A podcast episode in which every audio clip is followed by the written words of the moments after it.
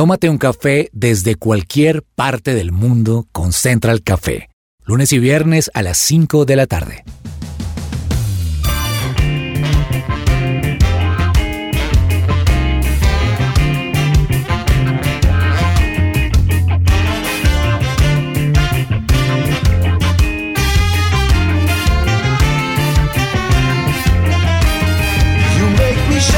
Holy Spirit. Hola, ¿qué tal? Bienvenidos todos. Esto es Central Café de su presencia radio. Estamos muy felices de acompañar a todos nuestros oyentes, los oyentes de su presencia radio en, la 1160 AM en Bogotá, también quienes nos escuchan online en www.supresenciaradio.com a través de las distintas plataformas donde pueden escuchar nuestra señal, pero también un saludo especial a todos nuestros podcast oyentes, quienes siguen este podcast en todas las plataformas de streaming y siempre están allí al día con nuestros episodios y con nuestros programas. Tenemos un tema muy interesante para traerles hoy y una mesa también muy nutrida y que me alegra mucho saludar a esta hora porque siempre es genial poder compartir un café aquí con esta mesa y también compartiéndolo con todos ustedes, nuestros oyentes. Quiero saludar a esta hora en primer lugar a Fernanda Galvis. Fernanda, bienvenida a Central Café y qué bueno tenerte hasta ahora compartiendo esta bebida con nosotros. Gracias, Andresito. Un saludo para todos nuestros oyentes. Eh, es un placer estar aquí hoy en Central Café, disfrutar un tema que hoy sé que nuestros oyentes también se van a identificar y, y, bueno, realmente es un tema que llega al corazón, entonces los invitamos a que no se desconecten. Así es, también nos acompaña Diego Ferrat. Me alegra mucho saludarlo a esta hora. Diego, ¿cómo se encuentra esta hora? Andrés, qué gusto saludarlo como siempre, Fernanda. Siempre es un placer compartir con ustedes aquí en la mesa de Central Café. con el frío bogotano de siempre, que siempre es, apetece tomarse uno un café bien cargado, capuchino, en realidad es el que más me gusta, la versión del café que más me gusta. Así es, nos encanta el café en nuestro programa y yo quiero comenzar preguntándoles, porque ya vamos a tener también en segundos a Andrés Sánchez, a unos invitados especiales en Central Café. Quiero comenzar preguntándoles, Fernanda, ¿qué obra de caridad recuerdas tal vez tú hacer en tu vida o que tú hayas visto a otra persona hacer en favor de otros y que te haya marcado y que, merezca recordarse y mencionarse? Bueno, recuerdo un amigo que es odontólogo y disfrutaba mucho estar saliendo más o menos cada tres, cuatro meses de viaje en una obra de misión social y yendo a hacer pues odontología a, muchos niños y, personas al sur de la ciudad de Bogotá, que es donde se ubica de pronto un poco más la población eh, con bajas condiciones, digamos, o, o en vulnerabilidad. Entonces, pues lo admiro, admiro lo que es la obra social porque significa sacar de algo que tú tienes y, dárselo a otro, sea tu tiempo, sea tu plata, o sean tus cosas, ¿cierto? Y, compartir y dar hacia otros. Realmente admiro mucho a estas personas porque eventualmente uno hace algo, ¿cierto? De pronto ayuda a alguien, le da la mano a alguien, eh, ora por alguien, pero estas personas que ya dedican su vida y lo hacen más regularmente, pues realmente yo me quito el sombrero. Bueno, Diego, también la misma pregunta. ¿Alguna obra de caridad o algún acto caritativo que usted haya visto en la vida propio o, de algún conocido que lo haya marcado? Sí, Andrés, fíjese que hay uno, de hecho, que me gusta mucho, que hace mi mamá. Es una iniciativa, de hecho, propia de ella. Y es que cada año, en diciembre, eh, de hecho, en como en la primera semana de diciembre, lo que ella empieza a hacer es literal de su bolsillo a reunir eh, dinero para poder comprar regalos para niños eh, venezolanos. Es algo que ella, ha estado haciendo desde 2017, que fue uno de los años en los que hubo pues esto, esta llegada eh, masiva de, migrantes venezolanos por la crisis en Venezuela. Entonces ella, por iniciativa propia, alquila un lugar, un salón y, le encanta darles helado y reunirlos. Y bueno, ya van casi cuatro años, si no cinco, creo que este sería el, el quinto año en el que hace eso y me parece espectacular. Oiga, muy bonito eso, Diego. Y sí, es que pueden ser cosas pequeñas, medianas o grandes, pero desde que tengamos la iniciativa de hacerlo, pues podemos cambiarle la vida a muchas personas. Y de esto precisamente vamos a hablar en nuestro programa de hoy en Central Café. Va a ser un tema muy lindo, les aseguro, y también vamos a tener como invitados a unos representantes de una corporación que hace un programa maravilloso aquí en la ciudad de Bogotá. Así que comenzamos. Esto es Central Café de su presencia radio. ¿Qué hay para hoy?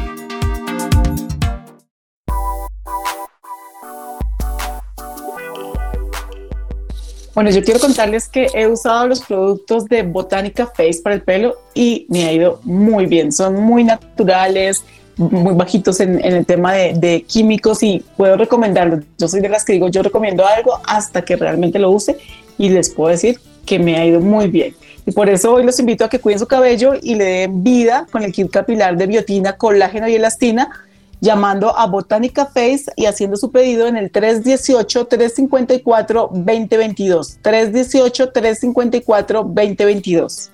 ¿Qué hay para hoy? Pues bueno, vamos a estar hablando de estas obras de caridad, de estas iniciativas que pueden llegar a cambiarle la vida a las personas, a los niños, a los adultos mayores, etcétera. Y aquí ya también se nos une a la conversación Andrés Sánchez, que acaba de llegar. Andrés, me alegra mucho saludarlo a esta hora. Y bueno, la pregunta que le hice a Fernanda, la pregunta que le hice a Diego también se la hago a usted, Andrés. ¿Alguna obra de caridad que usted conozca en, en la vida que lo haya marcado? Andrés, Fer y Diego y a todos los oyentes, es un gusto saludarlos. Claro que sí, yo creo que no hay algo más bonito que uno poder ayudar a alguien. No sé si a ustedes les pasa, pero uno siente, como dicen las abuelitas, un fresquito o una satisfacción y algún gesto, por mínimo que sea, le puede alegrar a uno el día, la semana, el mes o quizá hasta el año. Y recuerdo una en particular donde se acercó un padre, un sacerdote me dijo, hijo, tengo 40 abuelitos, ¿qué hacemos? Porque me van a cerrar el centro donde yo lo sostengo. Entonces les dije, no, pues nada, padre, movamos redes sociales, hagamos algo. Y fue muy bonito porque él necesitaba muchas cosas como alimentos, medicamentos, ropita para los abuelitos. Y bueno, superamos las expectativas, la gente se puso la mano en el corazón y pudimos llevarle mucha alegría a los abuelitos que tanto lo necesitan. Tremendo, muy linda esa historia también. Y es que además de, de, estas iniciativas, por ejemplo, con la población de adultos mayores, que hay muchos hogares que le dan esta, este bienestar a las personas ya eh, en, en esta etapa de la vida, pues también hay, por ejemplo, hogares de paso, hay hogares sustitutos. Hablemos de los hogares de paso porque aquí en Bogotá hay varias iniciativas al respecto.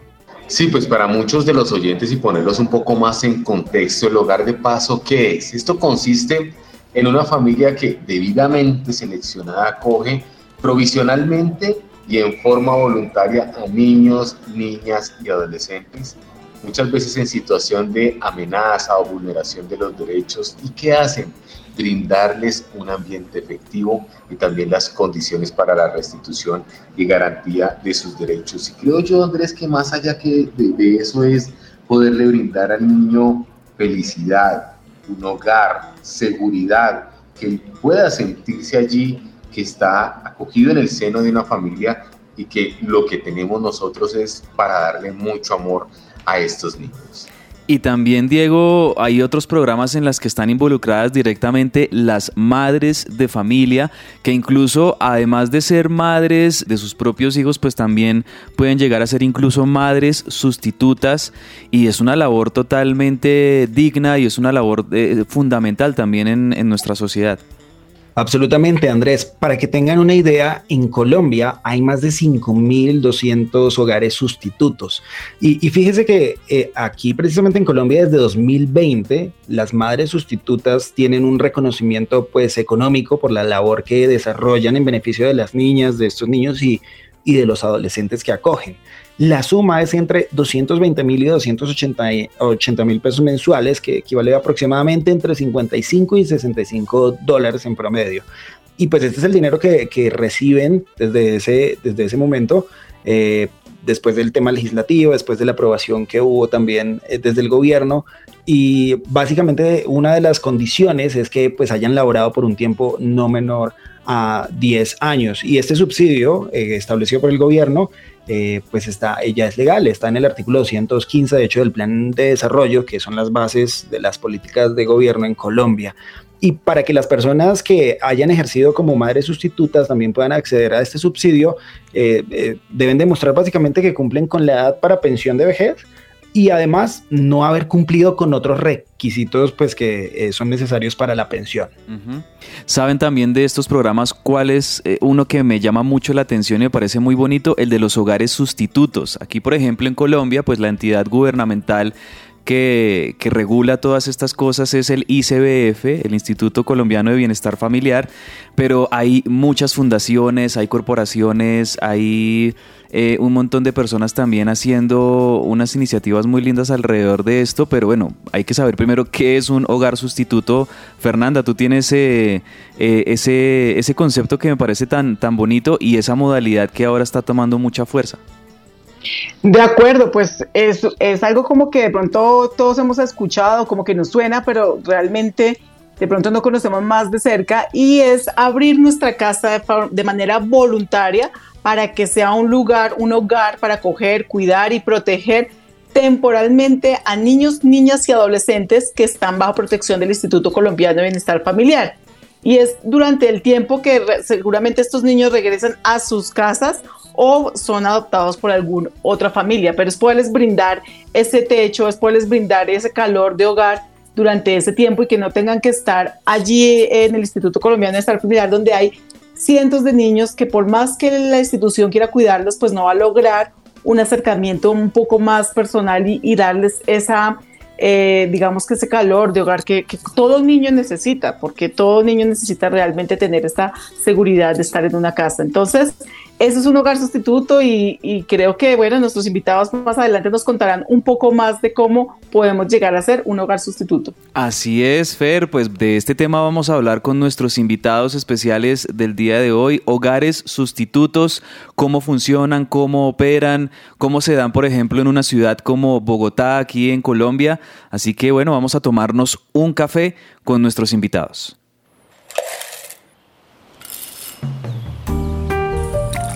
Llegó la hora de tomarnos un expreso. Andrés, hablaba usted del tema de obras que tal vez uno puede hacer y creo que todos los días son esenciales para uno poder hacer algo por alguien porque, como dice el dicho, uno llegó a este mundo a servir. Y qué bonito es llegar uno a la casa y poderse acostar y decir, hoy le ayudé a alguien, ¿Cómo? De diferentes formas. Yo creo que el simple saludo en la mañana al vigilante, a la señora de servicios generales, en la oficina, en el transporte público, la amabilidad con todo el mundo y hacerle el día mejor a otro, creo que eso es un tesoro que podemos tener aquí en la tierra y asimismo llevar felicidad a muchas personas, pero también a muchos niños que lo están necesitando, en diferentes fundaciones, hogares de paso, a los abuelitos, que no nos olvidemos que no estamos solos y que hay mucha gente que en ocasiones podemos ayudar destinando un fin de semana, un día de visita a alguno de estos sitios y son muchos los temas que podemos abordar hoy, Andrés, con grandes invitados que usted hoy nos trae. Así es, Andrés, pues como usted lo menciona, el poder servirle a otros es algo fundamental en nuestras vidas porque no solo le bendice la vida a otras personas, en este caso a los niños, sino también bendice nuestra propia vida. Y es que a esta hora nos encontramos con Juliet Rivera y Sebastián Castillo. Ellos hacen parte de la corporación Amor por Colombia y es una corporación que tiene distintos programas para ayudar a las personas, pero entre ellos hay un programa muy bonito que es el de hogares sustitutos, precisamente para esos niños que tanto lo necesitan en nuestro país, aquí también en nuestra ciudad. Juliet, Sebastián, bienvenidos a Central Café de su presencia radio. Andrés, muchísimas gracias. Hola a todos nuestros oyentes y gracias a la emisora su presencia por esta invitación. Un cordial saludo para todos y todas los que nos están escuchando en este momento. Muchas gracias Andrés por permitirnos este espacio y poder dar a conocer nuestro programa. Pues hablemosle a los oyentes, Sebastián, por favor, en qué consiste este programa de hogares sustitutos de la Corporación Amor por Colombia. Bueno, Andrés, es un programa que ya lleva ya bastante tiempo, lleva desde los, desde los años 70. Es una modalidad que atiende el bienestar familiar en el que consiste en brindarle atención a un niño, a una niña o a un adolescente dentro de la casa de una familia que quiere abrir las puertas de su hogar y poder recibir a este niño y a esta niña y ofrecerle una atención, ofrecerle pues una posibilidad de compartir en familia, de poder vivir lo que en una familia se vive, ¿no? Pues la convivencia, el amor, el afecto, las reglas, las normas y lo más importante, los valores. Entonces es una tarea muy bonita de parte de las familias sustitutas en que consiste en abrir el camino a un niño o niña para que viva en familia. Un niño o niña que pues lastimosamente ha estado pues en un proceso de vulneración, ha estado pues en en situaciones donde han puesto en riesgo sus derechos y es retirado de su familia de origen y la idea es que sea ubicado pues en un medio familiar que lo pueda proteger, cuidar y sobre todo sanar. Joan, pues ahí me surge algunas preguntas y es, ¿estos niños son de cualquier edad? Por un lado, por un lado quisiera saber si te pregunto otra cosa. Listo, súper, Fernanda. Claro que sí. No, mira, las edades que manejan los hogares sustitutos es en un rango entre los 0 hasta los 18 años de edad. En ese orden de ideas, pues a una familia puede llegar a recibir como un recién nacido, porque la realidad de nuestro país es que tenemos bebés que han pasado por situaciones de vulneración, como podemos también tener adolescentes que pueden también pasar por un proceso de vulneración. Y uno tiene, eh, Joan, la potestad de decir, mira, yo podría hacerlo para tal edad. Mira que es un proceso, Fernanda, es un proceso en el que en conjunto con el bienestar familiar revisamos cuál es el rango de edad que le conviene más a esa familia. ¿Listos? Entonces, ¿cómo es ese proceso a convenir y de toma de decisión? Es un proceso en el que entramos a revisar cómo es la composición familiar. Revisamos cómo son las personas que integran este núcleo entonces, si hay adolescentes, si hay bebés, si hay niños pequeños, y allí vamos a revisar de pronto qué rango de edad puede caber mejor dentro de esta familia. Claramente también tenemos en cuenta el interés de la familia, en qué expectativas tienen de edad, para así también nosotros poder revisar internamente qué opciones pueden ser mejor para ellos. Entonces es un proceso que se revisa desde las dos partes, desde la familia como desde el bienestar familiar. Sí, y Marcela, desde su experiencia, ¿qué resultados han podido ustedes ver en estas familias luego de convertirse en hogares sustitutos? Eh, bueno, frente a los niños, niñas y adolescentes que hacen parte del programa, hemos visto que esto les aporta a la consolidación principalmente de su proyecto de vida, a ir eh, fomentando su identidad, su personalidad, pero sobre todo a sentirse en un ambiente, en un lugar donde por un tiempo sintieron ese afecto, ese amor, ese cariño que muchas veces fueron negados por su familia de origen. Frente a las familias vemos que las familias eh, van adquiriendo diferentes conocimientos porque nuestras mamitas, nuestras familias sustitutas, también van siendo capacitadas durante, los durante cada mes frente a temas de pautas de crianza, frente a temas de, del medio ambiente, de primeros auxilios y es algo que les sirve a ellas a nivel personal, familiar y que pueden aplicar en diferentes entornos. Para ellas es muy gratificante el dejar ese granito de arena en estos niños, niñas y adolescentes que van pasando por, por los hogares de ellas. Tenemos muchos testimonios a nivel nacional donde los niños crecen, de pronto fue un proceso de adopción fallido, eh, pasan a otro proyecto de bienestar familiar, se gradúan y vuelven a buscar a esas mamitas con el fin de darles las gracias por ese consejo, por ese abrazo, por esas palabras que en esos momentos que ellos lo necesitaban, ellas se lo brindaron. Juliet, ahora también surge algo eh, inquietante y es también el manejo del apego. ¿Cómo se maneja el apego en este tipo de familias eh, de paso? Es decir, porque claramente al tener una relación, pues también el afecto es algo natural que surge en este tipo de relaciones. ¿Cómo es el, apego y cómo, cómo ustedes lo manejan? Ok, bueno. Cuando ya ellas son unos hogares aperturados, después de un proceso que realizamos, ellas no van a estar solas. Los hogares no, no están solos durante todo el proceso. Van a siempre a contar con el acompañamiento de un equipo psicosocial, es decir, van a estar acompañadas de un psicólogo, de un trabajador social, de una o un nutricionista. Ellos van a estar en cada momento que estas familias lo necesiten. Sabemos que eh, es muy difícil que no lleguen a generar ese vínculo y más que han estado mamitas desde que el niño nació o la niña nació hasta que cumplieron dos, tres años y ya vuelven a, reintegrarse en a donde su familia o a ser adoptados. Obviamente es muy difícil como seres humanos no sentir, no generar esos vínculos afectivos. Sin embargo, por medio de este equipo psicosocial, se van haciendo un proceso de preparación para el egreso, tanto con el niño como con la mamita sustituta. Van haciendo un proceso de intervenciones, de terapia, y como te digo, las mamitas también tienen en claro que ellas les van a brindar un hogar solo por un tiempo a estos niños. Les van a dar todo su amor, todo su cariño eh, por el tiempo que duren en sus hogares. Y lo que les queda a ellas es, es ese afecto, esas enseñanzas, esas cositas que les pudieron brindar durante el tiempo que estuvieron con él. No sé si es un poco egoísta del lado de uno, pero uno siente que, que va a ser muy difícil manejar eso, pues si parte uno de que no es nada comparable, pero una mascota y le genera un apego a uno tan grande, pues mucho más un ser humano y, y, pensar en que un día se va a ir, uy, no sé cómo, realmente no sé, yo sentiría hoy en día que no podría manejarlo. Y ahí me surge la duda de, ¿es posible eh, entrar en un proceso de adopción de ese niño que uno tuvo en su hogar como, como sustituto? Claro, Fernanda, tienes toda la razón. Y en este orden de ideas también tenemos que recordar que los vínculos de apego pues deben ser un vínculo de apego que permita también el crecimiento y la autonomía y la independencia también del otro. Entonces, a veces nosotros también generamos vínculos de apego con las cosas y con las personas y a veces eso hace que a veces uno genere como ese apego de mantener siempre a esa persona ahí contigo.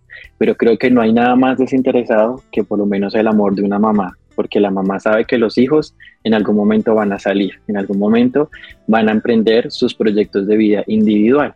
Ahí sí como dicen, los hijos son prestados. En ese orden de ideas creo que también nosotros fortalecemos y capacitamos a las mamás para que puedan generar pues este amor, este apego, pero de un apego que fomente esta autonomía, que fomente el crecimiento y el desarrollo de un niño o niña que va después que afrontar otras situaciones como de pronto pasar a otra familia o el de pronto pasar a otro contexto. Los programas de adopción del ICBF son otros programas aparte. Entonces, un niño que está dentro de un proceso de hogar sustituto eh, pertenece únicamente al programa de restablecimiento de derechos y ahí no hay posibilidad de un proceso de adopción. Para que una familia quiera generar un proceso de adopción, tiene que iniciar pues, un programa aparte, donde también pues, va a tener una serie de evaluación, capacitación y revisión interna para demostrar que esta familia pues, tiene un perfil para que se le pueda aprobar la adopción de un niño, niña o adolescente. Pero que sí podemos encontrar que hay familias sustitutas que después terminan su proceso como sustitutos y empiezan un proceso como familias adoptivas y allí su experiencia a lo largo de hogares sustitutos les ha generado un fortalecimiento y la construcción de un perfil favorable para después tener un proceso de adopción con el ICBF. Gracias, Juan. Pues eh, desde ese punto de vista bueno, es como tomar la conciencia de que yo voy a ayudar a alguien y algo que, que hablaba en algún momento con una persona es que de pronto dice, no, yo por el apego mejor no lo hago. Y entonces ahí es donde realmente sí veo que nos volvemos egoístas porque entonces por no generar ese apego, mejor no ayudo, mejor no doy de pronto de mi tiempo y, y, y de ese amor que también podemos dar a otros, pues ahí realmente sí uno queda un, un poco confrontado. Eh, y quiero preguntarte, eh, Joan, ¿qué pasa, digamos, o sea, qué condiciones debe tener una familia para poder eh, ser un hogar sustituto? ¿Debe ser una pareja, debe haber papá y mamá o de pronto una señora que dice, bueno, yo estoy sola, pero yo tengo el tiempo, tengo las condiciones, ¿puedo yo hacerlo o qué condiciones deben cumplirse? Sí, Fernando, tienes toda la razón. Creo que, creo que la experiencia de amar es una experiencia en la que de verdad tenemos que aprender a, a soltar y aprender a desear el bienestar y la felicidad del otro. Creo que en eso estamos totalmente de acuerdo. Y eso en la práctica es otro cuento muy diferente, pero creo que esto sí es para familias que de verdad tienen un gran amor y una gran intención de hacer acciones altruistas. Y para esas familias que de pronto quieran verse interesadas en, hacer acciones altruistas como hogar sustituto, pues bueno, fíjate que tenemos que contar con una serie de requisitos y de condiciones. Entonces, la primera pues es la edad. La mamita o el padre sustituto debe contar una entre los 23 a los 55 años debe tener una escolaridad mínima de noveno de bachillerato. Hay que contar con una habitación disponible, con un espacio dentro de la casa que pues que sea eh, el espacio idóneo para el niño o los niños que vayan a llegar a esta vivienda. También hay que contar con em, una buena documentación, documentación de antecedentes, académicos, experiencia laboral, de la mamita sustituta, por si de pronto antes desempeñó actividades de cuidado de niños, o si fue licenciada, o si fue psicóloga, o si fue técnica en auxiliar a la primera infancia. Ese tipo de documentación hay que tener y sobre todo no contar con ningún reporte pues con entidades públicas como la policía, el bienestar familiar, la Procuraduría, la Contraloría y la Fiscalía, ya que sabemos que la idea es precisamente encontrar un espacio idóneo y que permita la protección de este niño, niña o adolescente. Reconocemos que cada familia es una familia que puede ser en su estructura diferente y eso no tiene nada que ver en la función de ser familia. Entonces, a veces encontramos familias de tipología recompuesta, donde de pronto han venido de que tienen hijos productos de otra relación. A veces podemos encontrar familias eh, compuestas con integrantes de familias tensas, es decir, con abuelos, con tíos, con primos, y eso tampoco va a afectar el desempeño de una familia. También podemos encontrar familias monoparentales, en donde está la madre cabeza de hogar o el padre cabeza de hogar, y si él cumple con todos los requisitos y características, claro que puede unirse y puede ser parte de este proyecto. Gracias, Sebastián. Y, Marcela, este tema me hizo acordar de una película que tal vez ustedes hayan visto, se llama Instant Family o Familia al Instante con Mark Wahlberg. Y es una historia más o menos parecida de unos chicos que están en un hogar, en una de estas corporaciones eh, encargadas de asignarles hogares a los niños para que puedan ser adoptados por ciertas familias durante un tiempo o de manera permanente.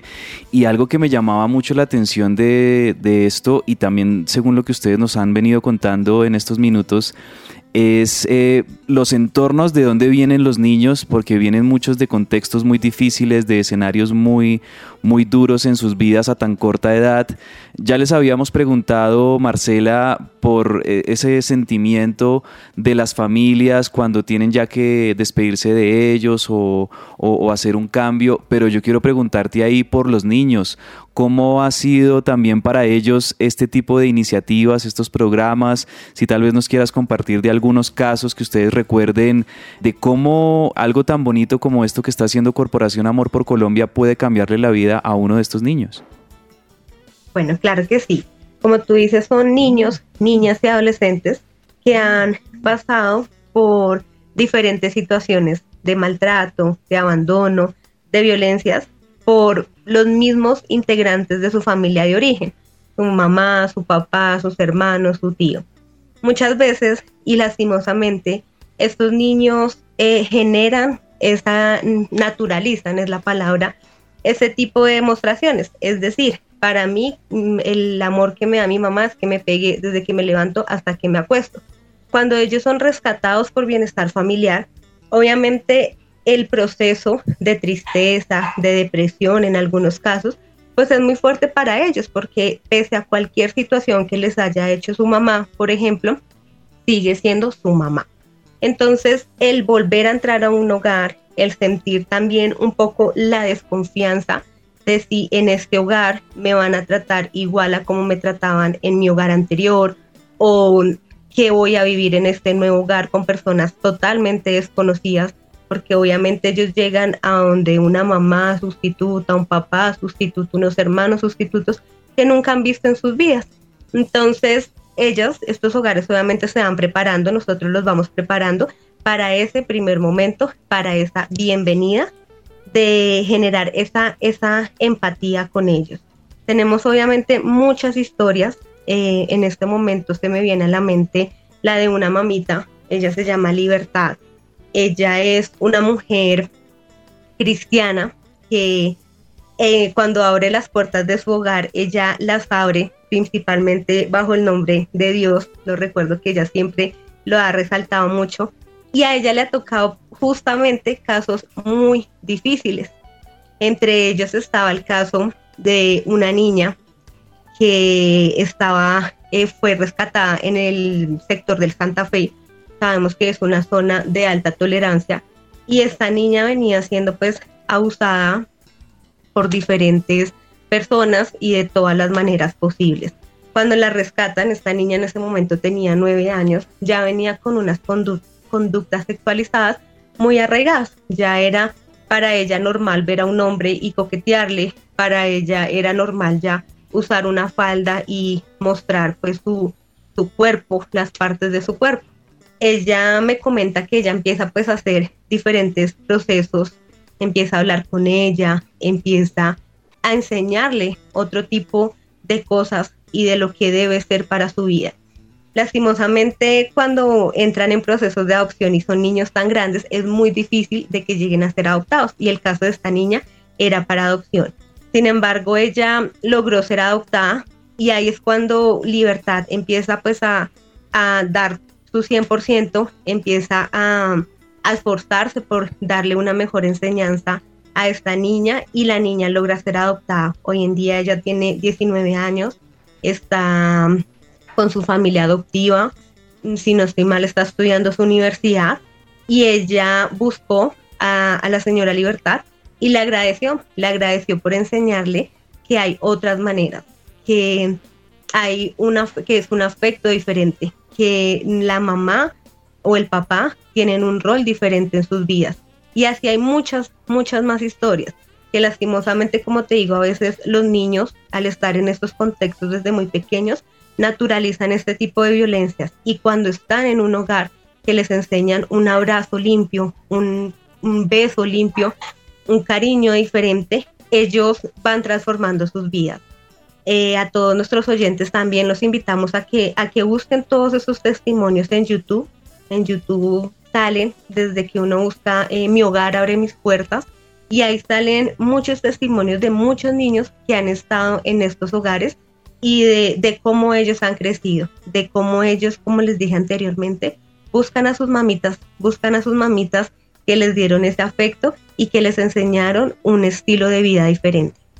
Maravilloso, pues muchas gracias Marcela y Sebastián, de verdad que impactantes estas historias de tantos niños y tantas familias que, que han sido bendecidos gracias a este programa tan bonito de la Corporación Amor por Colombia. Y ya que tú lo mencionas, Marcela, por favor recordémosle a los oyentes, no sé si tú o Sebastián nos ayuden con en dónde los podemos encontrar, una página en internet, en dónde podemos contactarlos, tal vez para oyentes que nos están escuchando hasta ahora, que tengan conocidos o personas interesadas en este programa, ¿cómo podríamos contactarlos? Claro que sí, Andrés. Para todas estas familias y personas que estén interesadas en ser parte del proyecto de los hogares sustitutos, nos pueden buscar por nuestras redes sociales de Facebook e Instagram en Corporación Amor por Colombia. Allí nos pueden encontrar en nuestras redes sociales y nos pueden escribir. También nos pueden escribir a nuestro correo electrónico institucional profesional de área 1 arroba axc.com.co. Allí también podremos tener contacto con ustedes o a nuestro teléfono también y WhatsApp 313 817 4513. Perfecto, Sebastián. Pues muchísimas gracias, Juliet Rivera y Sebastián Castillo de la Corporación Amor por Colombia. Ha sido un verdadero placer conversar con ustedes estos minutos en Central Café y los bendecimos y los animamos a que continúen bendiciendo tantas vidas aquí en nuestro país con este programa de hogares sustitutos tan bonito. Muchas gracias por estar con nosotros y siempre bienvenidos. Gracias, Andrés. Gracias también a la mesa de trabajo y a la emisora su presencia por esta invitación y precisamente poderles dar un poquito de luz de este programa que ilumina cada vez más a las familias y a los niños y niñas de este país. Juliet, un abrazo, gracias. Listo, muchas gracias Andrés y a todo tu equipo de trabajo por este espacio. Para nosotros pues es muy importante seguir dando a conocer nuestro programa. Este programa ha ayudado a, a muchos niños y también a muchas familias que a veces por diferentes circunstancias no han podido tener hijos y el tener ese niño o esos niños por un tiempo ha sido muy gratificante para ellos. Muy amables, pues sí, de verdad que un programa muy lindo y algo que me gusta mucho que se esté haciendo en Colombia porque como les decía Fernanda y Diego, yo pensaba que, que esto solo eh, estaba ocurriendo en, en, otros países, veía por ejemplo esa película que, que, les recomiendo, muy bonita, Familia al Instante, que trata precisamente esta, esta temática y, y también es muy emotiva, pero me alegra que haya programas también aquí en la ciudad, porque bueno, Fernanda, hay un montón de niños, sabemos todos aquí, que vienen de situaciones muy difíciles, de contextos familiares muy complejos y que puede esto cambiarles prácticamente la vida y, cambiarles el rumbo de su vida. Uy, de acuerdo, de acuerdo, Andresito, pues es un reto, ¿no? Uno se siente como que hay, hay mucho por hacer y nos cuesta hay veces como imaginarnos eh, cómo, sería, pero conozco familias que lo han hecho. Eh, hace poco, como unos 15 días, conocí una familia que tenía su bebé que habían tenido pues ellos dos y dos niñas que tenían en hogar sustituto. Y, es admirable, creo que es un tema de, de, actuar. Muchas veces nos quedamos en, ay, qué bueno que eso exista, pero de pronto no actuamos o no nos arriesgamos. Y bueno, pues que, que, que Dios nos dé la fuerza a, a, aquellas familias que nos escuchan y que dicen, yo, yo quisiera hacer esto. Pienso mucho cuando la Biblia nos dice, que estaremos con, con Dios y nos dirá, bueno, pero, o le, o le diremos, pero yo nunca te di un vaso de agua y dice, sí, cuando se lo diste a alguno de los míos. Y entonces pienso que, que realmente esto es como, como eso, o sea, hay veces decimos que, que, que, tal vez nosotros hacemos muchas cosas y, y, nos creemos como buenas personas, pero creo que hay mucho más por hacer y creo que, que Dios está esperando también mucho de nosotros con todas estas personas y más aún niños en, estas condiciones de vulnerabilidad que muchas veces lo que esperan es un abrazo, que lo que esperan es ser escuchados. me contaba alguien que, que, está en esta fundación que son cientos de cunas eh, de niños, de bebés recién nacidos llorando y que por más que las personas que están allí en la fundación quisieran abrazarlos, alzarlos a todos, pues no pueden y, y, tienen que pasar tiempos estos niños llorando, estos niños recibir un abrazo porque no hay cómo hacerlo. Entonces creo que podemos prestar nuestros brazos y creo que podemos hacer un poco más. Sí, yo creo que esto le cambia la vida no solo a esos niños, sino también a las familias y marca también, Diego, a las familias que se involucran con estos programas, pero yo creo que la satisfacción de, de poder bendecir a un niño o una niña de estos, yo creo que es inigualable, ¿no? Pensaba yo en cuántos testimonios habrá, cuántas situaciones de vida, eh, solamente para mencionar uno, uno de mis mejores amigos, de hecho, eh, tuvo la oportunidad de, de, tener un hogar de paso y también de beneficiarse de esto pues durante su juventud. Y es increíble en realidad la forma eh, en la que son pues bendecidos y en la forma en la que tienen tantos beneficios que literalmente como usted lo mencionó les cambia la vida. Oye, y por cierto, me uno a su, a su recomendación de, de la película de familia al instante, es buenísima, tienen que verla. Sí, muy linda, muy linda esa película, ahí la, para buscarla, buen plan también para los quienes estén escuchando este programa, quizá de cara al fin de semana poderse reunir y ver esa película, porque verdad que es de esas películas familiares que nos gusta y que nos deja una lección muy linda. Mateo 25:40 es el versículo que tú mencionabas, Fer, y dice, les aseguro que todo lo que hicieron por uno de mis hermanos, aún por el más pequeño, lo hicieron por mí. Entonces ahí está ese mensaje claro y muy lindo de parte de Dios para todos nosotros que eh, sin quizá saberlo podremos estarle cambiando la vida a, un pequeño, a una niña, a un niño y, tal vez no tiene que ser algo tan grande o como tan dispendioso como nos lo imaginamos, sino con actos tan sencillos podríamos cambiarle la vida a cualquier persona. Esto es Central Café de su presencia radio. Después de la pausa seguimos con mucho más.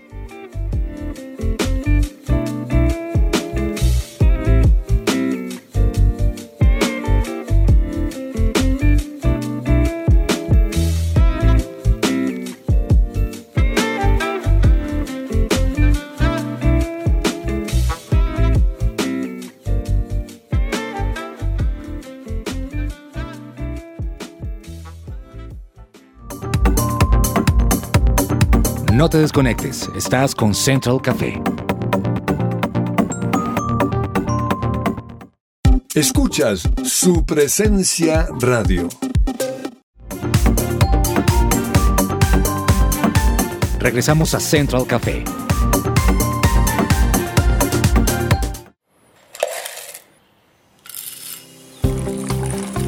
Una vida con aroma. Y si están buscando un plan en familia o con amigos, yo les tengo el mejor porque regresó el Jericó Color Festival recargado con mucha música, speakers y experiencias para toda la familia. No se lo pueden perder. Es aquí en Bogotá el próximo sábado, primero de octubre, en el Colegio Corazonista. ¿Cómo pueden adquirir las entradas? Pues a través de e-ticket o en el Coffee and Jesus. Allí pueden adquirir sus entradas y compartir en familia o con amigos del Jericó Color Festival. En Una Vida con Aroma les presentamos Una Vida con Aroma a Pasión. Y quiero, Fernanda, empezando eh, preguntándole qué cosas le apasionan, qué cosas le apasionan, pero de verdad, algo que usted diga, esto de verdad es extraordinario, disfruto hacerlo, podría hacerlo, no sé, mucho, muchas horas seguidas. Mm, bueno, yo tengo que decir que las cosas que más me apasiona es las familias. O sea, desde que con mi esposo ya, nos, nos, unimos, pero digo en el noviazgo, eh, siempre los dos sentimos ese mismo deseo, ese mismo llamado a trabajar con las familias y nos encanta y podemos pasar horas hablando con una pareja, eh, tratando de eh, en algo poder ayudar, acompañar, aconsejar, orar con, con una familia y, y de alguna manera contribuyendo para que puedan encontrar una salida con Dios, para que puedan ver la importancia de la familia como núcleo de la sociedad. Entonces, esa, esa es mi pasión y puedo decirlo que no solamente ya de grande, sino de niña. Desde niña yo recuerdo estar eh, en donde, donde, trabajaban mis papás eh, en un negocio que ellos tenían y estar allí a hablar con los empleados y preguntarles que, que cómo estaba su esposa, que sus hijos y, y, me molestaban. Ya sabían que me molestaba que me dijeran que no querían estar con la esposa que se iban a divorciar y me empezaban a molestar diciendo, no, es que yo como que ya no la quiero y yo me ponía bravísima decía, ¿cómo así? Pero es que eso no se puede, usted tiene que estar en su casa. Y en ese momento yo ni siquiera conocía a Dios ni nada, pero es algo que siempre ha como ardido nuestro corazón, las, las familias. Espectacular, Fernanda, porque se volvió prácticamente un propósito de vida, esa pasión, y es increíble. Le hago la misma pregunta a Andrés Cabezas, algo que le apasione. Bueno, Diego, pues varias cosas, pero podría decir que esto mismo que estamos haciendo ahora, la radio, me apasiona la radio porque aunque en el mundo tenemos un montón de medios de comunicación y muchas formas de interactuar unos con otros, las redes sociales, la televisión, por supuesto, eh, siempre me ha parecido la radio un, un medio tan bonito porque no tenemos que vernos las caras para poder conectar con, con las emociones, con los corazones y eso es lo que hacemos también aquí en su presencia radio a través de los distintos programas, los distintos temas, poder llevar experiencias, llevar testimonios o llevar algún sentimiento o alguna realidad que pueda impactar la vida de las personas. Eh, me encanta la magia que tiene la radio de poder lograr eso en las personas. Y es que no hay nada más gratificante que hacer lo que a uno realmente le gusta. Pues precisamente hoy les quiero presentar eh, a Sebastián Araujo. Él es presentador de deportes en Noticias RCN, un medio de comunicación en Colombia. Y es increíble ver el crecimiento que él ha tenido en los últimos años. A él uno lo ve cubriendo una vuelta a Colombia, partidos de la Liga de Fútbol Colombiano, y a mí me encanta hablar con él porque es un tipo que inspira pasión por lo que hace. Sebastián, qué gusto saludarlo. Inicio preguntándole, para usted, ¿qué es la pasión? ¿Cómo nace esto? Eh, bueno, eh, gracias por la invitación, hermano. Yo considero que las pasiones, cualquier tipo de pasión, no solo por el deporte, nacen desde, desde la inocencia de, de querer conocer el mundo, de desde esas cosas que repentinamente llegan a uno y lo sorprenden y uno ahí dice, hey, esto me gusta, esto, esto me agrada, esto quiero saber más, quiero indagar más sobre esto, entonces siento que nace desde esos momentos en la vida en los que la vida nos sorprende y nosotros tenemos en nuestras manos la decisión de coger esa pasión y aprovecharla y volverla un talento, volverla una disciplina, volverla una vocación. Y, y, nada, pienso, eh, pienso es eso, que nace como desde esos momentos de la vida de inocencia en los que uno no conoce nada del mundo, pero por cosas del destino aparece algo que le dice, que le dice a uno por dentro, ve por ello. Sebastián, usted al ver su proceso y el lugar en donde está hoy, a sus 27 años, ¿se siente afortunado al poder trabajar en su pasión? Sí, puedo decir que me siento muy bendecido y muy afortunado porque yo he luchado mucho por estar acá. Demasiado, o sea, eh, cuando lo ven a uno, que uno está todo el tiempo como tan, tan constante en algo, la gente no, no se imagina nunca los esfuerzos, sino que solamente ven el momento. Dicen, hey, va bien, está, está bien o, o quizá cómo llegó ahí. Pero yo antes de estar acá, yo estuve haciendo muchas cosas que no tenían que ver nada con periodismo, otras que sí tenían que ver con periodismo para, para luchar la vida, sobre todo para salir adelante. Yo soy, antes de, que me gustan los deportes, ser periodista. Y yo era como, como, uy, el día que entré acá, yo dije, no, yo acá, yo quiero estar acá y yo tuve mucha certeza y mucha convicción al momento de prepararme para entrar acá porque uno tiene que apoyar la fortuna que le entrega a uno de Dios en la vida con, con preparación. Espectacular. Termino preguntándole, ¿las pasiones necesitan ser pulidas, eh, trabajadas o simplemente por el hecho de que a mí me guste algo, ya con eso, digamos, uno se conforma con hacerlo? Lo que pasa es que yo, yo siento que las, o sea, cuando uno es apasionado, uno no piensa en, en tengo que pulir tal cosa. La misma pasión lo lleva a uno a que uno sin quererlo a uno, o sea, la misma pasión es la que trabaja por, por, por crear en uno como el, el, la o sea, el perfeccionar lo que uno hace porque a uno le gusta. Entonces pienso que claramente uno tiene que prepararse para cualquier cosa que uno haga en la vida desde, desde ser, no sé, mecánico, eh, zapatero, eh, no sé, independiente, emprendedor, periodista en este caso. Uno tiene que prepararse para ser el mejor. Sebastián, gracias por su tiempo. Quisiera que nos deje una reflexión final con esto que nos ha compartido hoy, por favor. Hombre, Diego, no, gracias a ti por la invitación aquí a Central del Café. El mensaje para la gente eh, es ese. Eh, luchen por cualquier cosa que quieran tener, por pequeña que sea, para, para Dios no va a ser pequeña. Todo eso es muy grande y hay que meterle pasión, prepararse y, y luchar por lo, que, por lo que se quiere, tener convicción y certeza que podemos ir por lo que queremos. Gracias, Sebastián, nuevamente.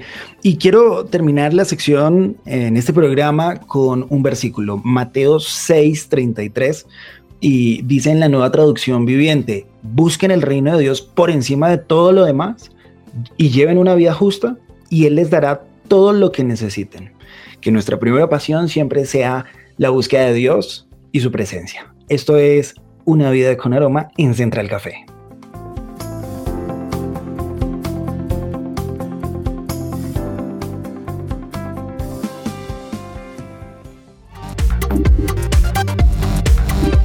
Estás conectado con Central Café.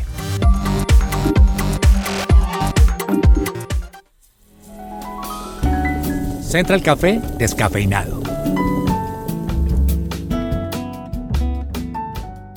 Bueno, hoy estamos en Central Café descafeinado y quiero hablarles un poco de mi experiencia que de pronto compartí en algún momento en Padres e Hijos y todo lo que es con, con nuestros hijos, lo que vivimos y hoy quiero eh, enfatizar en la importancia del deporte en la adolescencia, porque como hablábamos ahorita de todos estos eh, jóvenes y niños que están, digamos que pasando por circunstancias difíciles, sea por abandono, también muchos están dentro de un hogar, pero están, digamos que están involucrados en situaciones que, que no deberían. Y hoy quiero hablarles cómo el deporte, como papás, incentivar a nuestros hijos a hacer deporte nos puede ayudar mucho a alejarlos de situaciones que no deberían vivir, pero que hay veces por la falta de actividad terminan involucrados.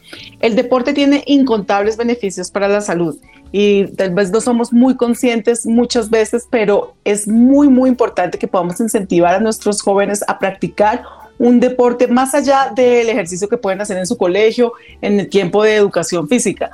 ¿Cuáles son algunos de estos beneficios? El deporte mejora el estado de ánimo, es fuente de felicidad, pues genera un mayor número de endorfinas e incrementa la producción de serotonina, hormona de la felicidad, aumentando de este modo las emociones positivas en nuestros hijos o en nuestro adolescente. Adicional, ayuda a aliviar las tensiones y dejar el lado el estrés, lo que contribuye a que tengan un mejor estado anímico y combatan esos posibles problemas emocionales que se dan durante la adolescencia, hoy en día más que nunca, no sé si a raíz de la pandemia, pero es muy común hoy en día escuchar mi hijo está deprimido, mi hijo está pasando por problemas mentales de ansiedad, de tensión, de, de pánico. Entonces el deporte es una gran medicina para este tipo de problemas. Otra cosa es que nos está ayudando con el problema de obesidad, que ya es un problema alarmante en todo el mundo. ¿Y es por qué? Porque tenemos niños y jóvenes sedentarios sentados frente a un computador, sentados frente a una pantalla, ya sea jugando, viendo televisión, y el, el movimiento que está teniendo sus cuerpos, por decirlo así, es mínimo, generando un gran problema de obesidad del cual todos somos conscientes y cada vez vemos aún más que nos ayuda también a lograr un mayor rendimiento escolar en nuestros hijos, porque no solamente eh, ayuda desde la parte física, sino que también ayuda a mejorar las habilidades cognitivas de los jóvenes, dando como resultado mejoras en su vida académica, en su colegio. Practicar una actividad física con frecuencia permite que nuestros hijos tengan un mejor funcionamiento cardíaco y pulmonar, lo que incrementa la cantidad de oxígeno que recibe el cerebro y esto mejora la capacidad de concentrarse a la hora de estudiar. Y por último, fomenta la sociabilización. ¿Qué significa esto? Que tendremos hijos que podrán conocer nuevas amistades, que puedan fomentar sus relaciones, les permite entrenar esas habilidades sociales, trabajar en colaboración con otros compañeros, trabajar en equipo, fomentar valores positivos, disciplinas, competencias sanas, responsabilidad. Díganme si realmente el deporte no tiene muchos beneficios y es tan fácil muchas veces como buscar en el parque cercano, alguna escuela, puede haber escuela de fútbol, de baloncesto, de pronto no tenemos que irnos hacia la equitación y decimos, no, es que es muy difícil. No, realmente hay deportes muy cercanos, pero que pueden ayudar a nuestros hijos a despegarse un poco de todo este fenómeno tecnológico como lo son los celulares, los computadores, los juegos electrónicos, que cada vez hacen que nuestros hijos gasten más tiempo sentados en una silla que no corriendo, jugando, disfrutando al aire libre de la bendición que es un deporte. Entonces, pues mi invitación hoy para los papás es que fomentemos la práctica de ejercicio en nuestros adolescentes y que de paso nosotros como papás seamos un ejemplo, porque también es muy fácil decirle a nuestros hijos, haz ejercicio mientras yo me quedo acá viendo televisión. Esto realmente empieza desde el ejemplo. Tal vez no hagamos la misma cantidad de eh, actividad física como ellos, pero sí mostrémosles que tenemos la actitud también de cuidar nuestro cuerpo, de movernos y de empezar a generar estos hábitos que realmente son saludables para nuestros hijos y para nuestra familia y en general para nuestra vida.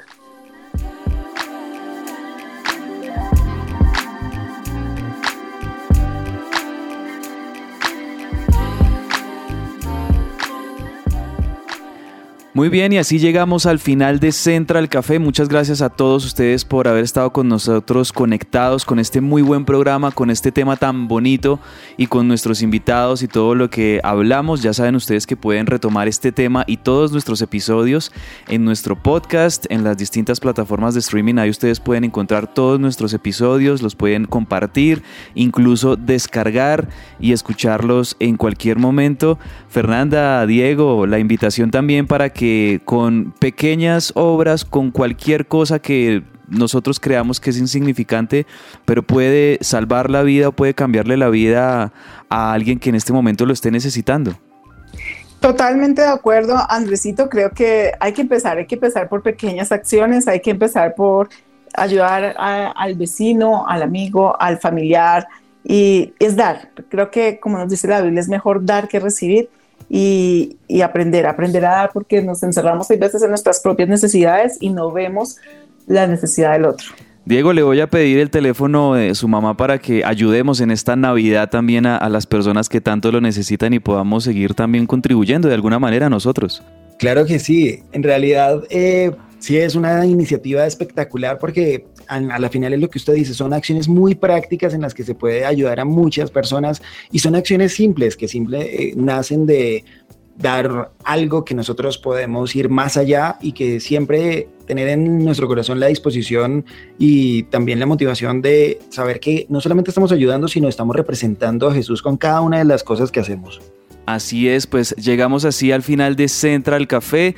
Por favor, continúen con toda la programación de su presencia radio. Un abrazo Fernando, un abrazo Diego, un abrazo también a Andrés Sánchez que por ahí nos está escuchando. Y para todos ustedes, continúen con toda nuestra buena programación. Que estén muy bien, Dios los bendiga.